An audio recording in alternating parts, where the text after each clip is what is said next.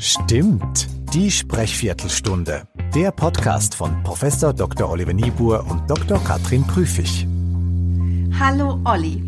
Hallo Katrin. Wir starten die letzte Folge aus unserem Podcast in diesem oh, Bundestagswahlkampf. Wie fühlt stimmt. sich das an? Fast schon melancholisch. Also ich finde, wir hatten jetzt wirklich, es ist jetzt ja die 17. Folge inzwischen. Ähm, wir hatten wirklich tolle Erfahrungen und auch tolle Learnings dabei. Also ich bin wirklich sehr, sehr happy mit unserem Podcast. Ich auch und ich freue mich ganz besonders jetzt, dass wir ans Ende dieser Wahlkampfserie einen Blick und ein Ohr werfen auf den politischen Nachwuchs. Ich finde, das passt. Wir lassen jetzt mal die Wahlkämpfenden in Ruhe in ihrer Bundespolitik und hören bei den Jungen rein. Genau. Und in Folge 170 sehen wir dann, wie sie sich weiterentwickelt haben. genau. Da haben wir am Start zum Beispiel Jessica Rosenthal von den Jusos. Wir haben Tillmann Kuban von der Jungen Union. Wir haben Jens Teutrine von den Jungen Liberalen, Anna Peters von der Grünen Jugend und Carla Büttner. Sie ist Mitglied im Bundessprecherinnenrat bei den Linken. Also ein Thema, ähm, was unter Linken oftmals auch hinten runterfällt, ist äh, Hochschulpolitik, obwohl eben viele Studierende in prekären Situationen leben, ähm, eigene Kinder oder andere Verwandte ähm, versorgen müssen, arbeiten müssen neben dem Studium oder selbst eine Krankheit oder Behinderung haben. Und dort braucht es eine starke, linke, progressive ähm, Antwort auf die Probleme. Und ähm, ich glaube nicht, dass der SDS noch diese Position ähm, erfüllt.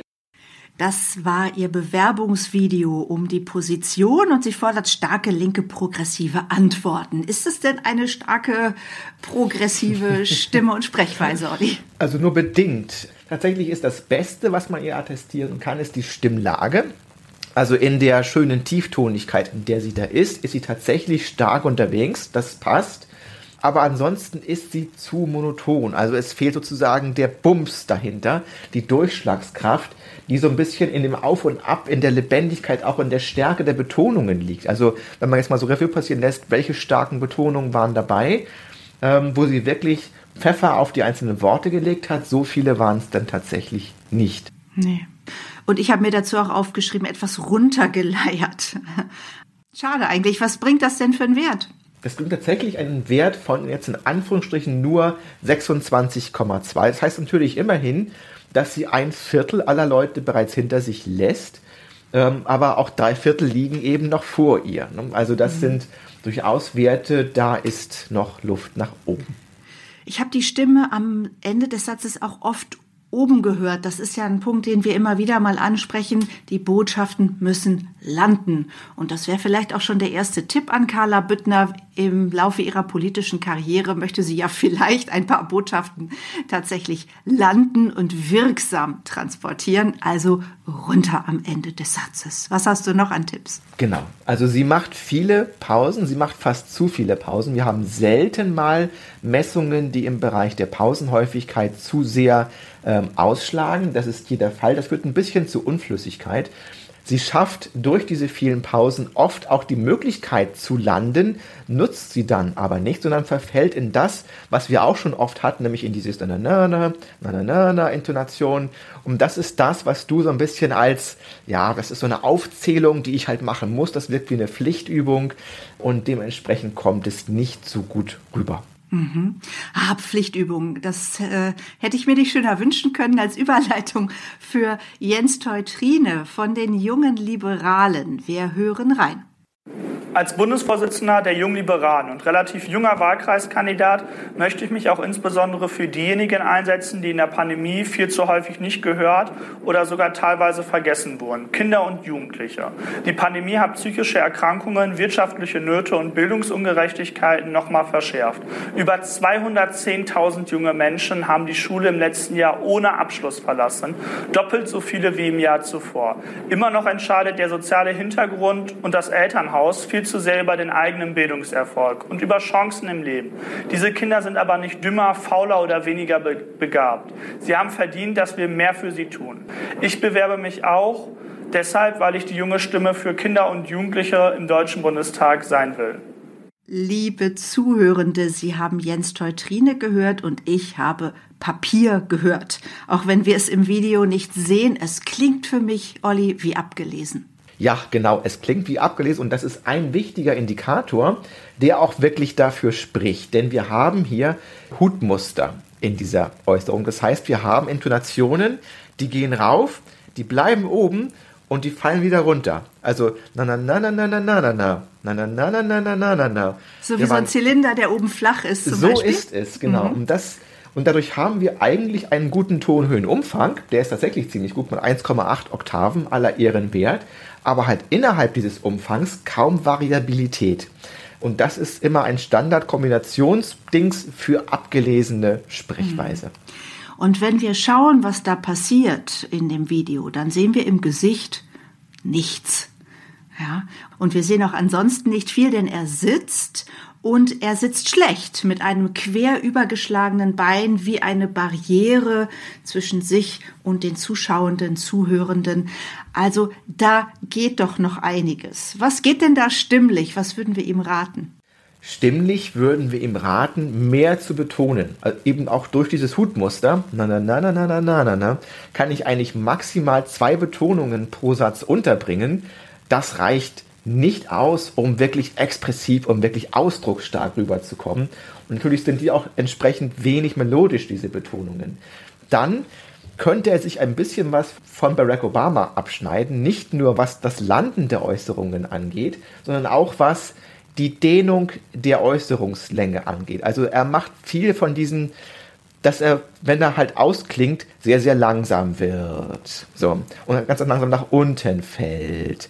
Während wir bei, bei Barack Obama ein tiefes, ein schnelles Fallen haben. Und das wirkt entschlossen, das wirkt kraftvoll. Das fehlt ihm auf jeden Fall. America, we have come so far. We have seen so much. But there's so much more to do. Lass uns noch schauen, was denn der Algorithmus als Wert für sein akustisches Charisma ausgewiesen hat. Wir haben eine bisschen bessere Leistung als bei Frau Büttner aufgrund eines höheren Stimmtonumfanges äh, und zwar eine 30,9. Okay, mit ganz viel Luft nach oben. Wir arbeiten uns weiter vor auf der Skala des akustischen Charismas. Wir kommen so langsam ins Mittelfeld und da steht Tillmann Kuban von der Jungen Union. Das liegt in der Natur der Sache, dass nach zehn der vergangenen 15 Jahre, die von einer großen Koalition Deutschland regiert wurde, so manche Unterschiede vielleicht auch etwas unscharf geworden sind. Die Bundeskanzlerin Angela Merkel hat diesen Kanzler, er hat diesen Tanker Deutschland ähm, sehr hervorragend durch jede Krise gesteuert und äh, es ist eine riesige Leistung von ihr. Aber man verspürt durchaus schon, dass man möchte, dass äh, es eine Auseinandersetzung wieder in der politischen Mitte gibt und äh, dass wir eben die Debatten nicht den politischen Rändern überlassen. Das traut die junge Union offenbar dem Kandidaten Friedrich Merz am ehesten zu. Tillmann Kuban, der ausdrücklich raus will aus Dorfkneipen, wo unterm Hirschgeweih der Parteivorsitzende eine Stunde lang Monologe hält. Ihn hat's jetzt hier bei dieser Rede sogar in die Bundespressekonferenz verschlagen, also auf die ganz große Bühne. Ist das auch ganz große Akustik? Es ist durchschnittliche Akustik. Äh, wir haben eine 48,5 die Stimmlage ist nicht schlecht, die er da hat. Wir können aber wiederum feststellen, dass der finale Fall, das Landen der Botschaften, kommt zu kurz und zwar in doppelter Hinsicht. Zum einen, weil einfach die Stimme nicht tief genug fällt, zum anderen, weil er zu wenig Pausen macht. Die Dauer, mit der er spricht zwischen zwei Pausen, ist schlichtweg zu lang. Plus, er spricht auch noch zu schnell. Er könnte sich vor allen Dingen einbremsen. Okay, das war die Pressekonferenz nach der Mitgliederbefragung in der Jungen Union zum Parteivorsitz, wo sich die Junge Union ganz klar für Friedrich Merz ausgesprochen hat. Und Tillmann Kuban teilt hier das Schicksal vieler Sprecher auf der Bundespressekonferenz und vieler Sprecherinnen. Die hängen nämlich da über diesem Tisch. Was auch immer es ist vom Aufbau her, kaum jemand sitzt da wirklich aufrecht und präsent in dieser Bundes-PK. Und vielleicht hören wir auch das einfach ein bisschen, dass noch ein Stück Körperspannung fehlt. Das ist wahrscheinlich. Vielleicht liegt es daran, dass man nach unten gucken muss. Das Podium ist ja relativ hoch und die Presseführer sitzen relativ tief. Also man muss irgendwie versuchen, sich über den Tisch runterzubeugen, um einen Kontakt zu bekommen. Mhm. Und dann gucken die Kameras auch noch leicht von oben auf die Akteure runter. Tillmann Kuban sagt in dieser Pressekonferenz mehrmals ebend. Ist das eigentlich was Regionales? Äh, ist das äh, richtig, richtig oder ist es richtig falsch? Wie würdest du sagen? Also ich bin kein Dialektologe, ich will dem nicht vorgreifen, ich kenne es auch. Ich kenne es eher als eine mehr aus der etwas jugendlicheren Sprache kommende verstärkte Variante von Zustimmung. Hm? Also das hat man ja auch bei Ja, da fügt man ein R hinten an, Jahr, ne? Oder so. Okay. Und eben macht man halt ein T hinten dran. Das passt auch, weil halt T und N werden am gleichen Ort gebildet, nämlich hinter den Alveolen mit der Zungenspitze. Also es würde passen, aber ich glaube, die Antwort müssen wir dem Dialektologen überlassen. Okay.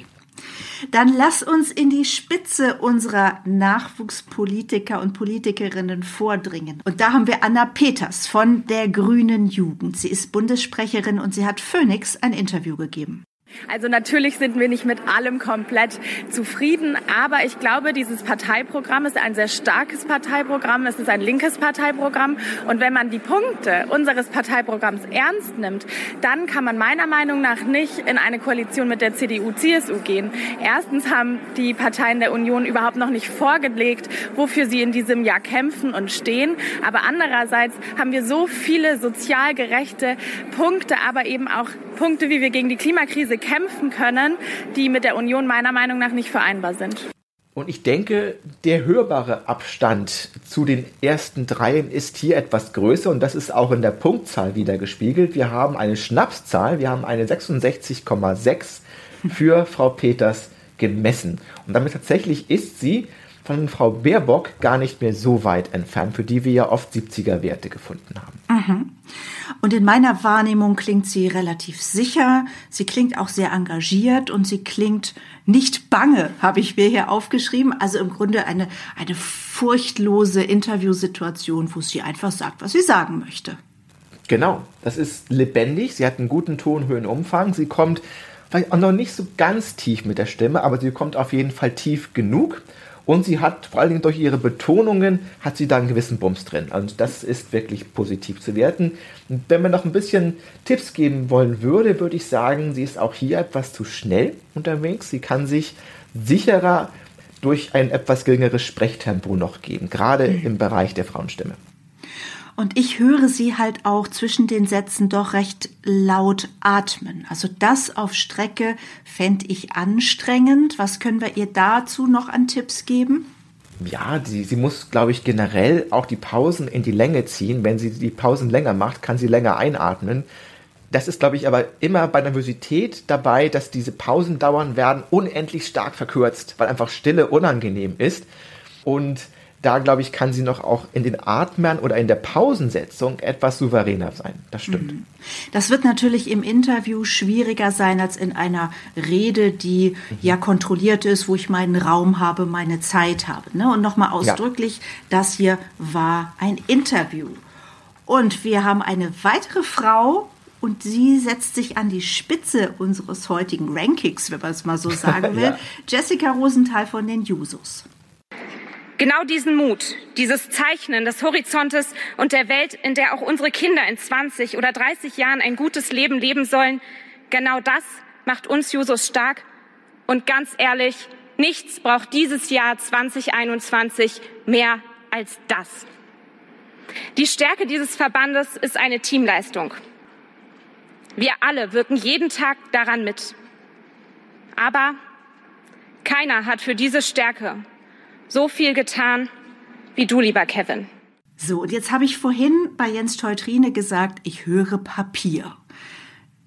Jessica Rosenthal hat Papier vor sich liegen und ich höre überhaupt kein Papier. Ich höre einfach Leidenschaft, Stärke und Kraft. Ich finde, sie füllt den Text total gut mit Leben, oder?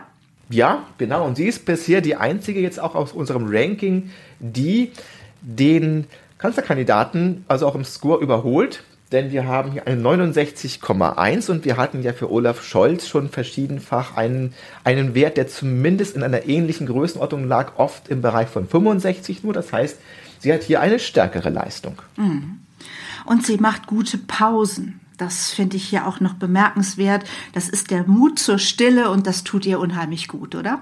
Das stimmt, das stimmt. Also wir haben hier ein gutes Beispiel dafür, dass wenn Pausendauer und Sprechtempo nicht ganz ausgewogen sind, ist die Pausendauer wichtig oder wichtiger. Denn sie spricht eigentlich relativ schnell, mit 5,4 Silben pro Sekunde sind wir ja schnell unterwegs. Aber dadurch, dass sie so häufige, so gute und auch so lange Pausen macht, ähm, das merkt man gar nicht so. Und dann kommt sie trotzdem sehr, sehr gut dabei rüber. Olli, das fand ich jetzt wieder total interessant, mal auf die Nachwuchspolitiker und Politikerinnen zu schauen und zu hören. Und da können wir vielleicht ja auch dranbleiben, wie der Weg für diese fünf weitergeht. Jetzt aber wollen wir erstmal uns eine Ohrenpause gönnen, richtig? Richtig, also wir gönnen uns eine Ohrenpause, wir sammeln mehr Material, wir sammeln Beobachtungen. Wir haben auch von Ihnen schon viele Zuschriften bekommen, die wir natürlich auch berücksichtigen wollen, wo wir viel zu erzählen haben werden in der Zukunft. Ähm, aber natürlich brauchen wir auch dafür ein bisschen Zeit, die entsprechenden Dinge zu entwickeln. Also, Bundestagswahlkampf, den lassen wir in Ruhe zu Ende gehen. Wir kommen dann im Herbst wieder im neuen Rhythmus, 14-tägig mit neuen Themen und akustischen Eindrücken und auch neu gestimmt. Genau. Und natürlich sind wir auch während der Pause für Sie immer unter podcast.charismatischer.de zu erreichen. Schicken Sie uns, was Sie haben, was Sie beobachten und was Sie umtreibt. Bis dann.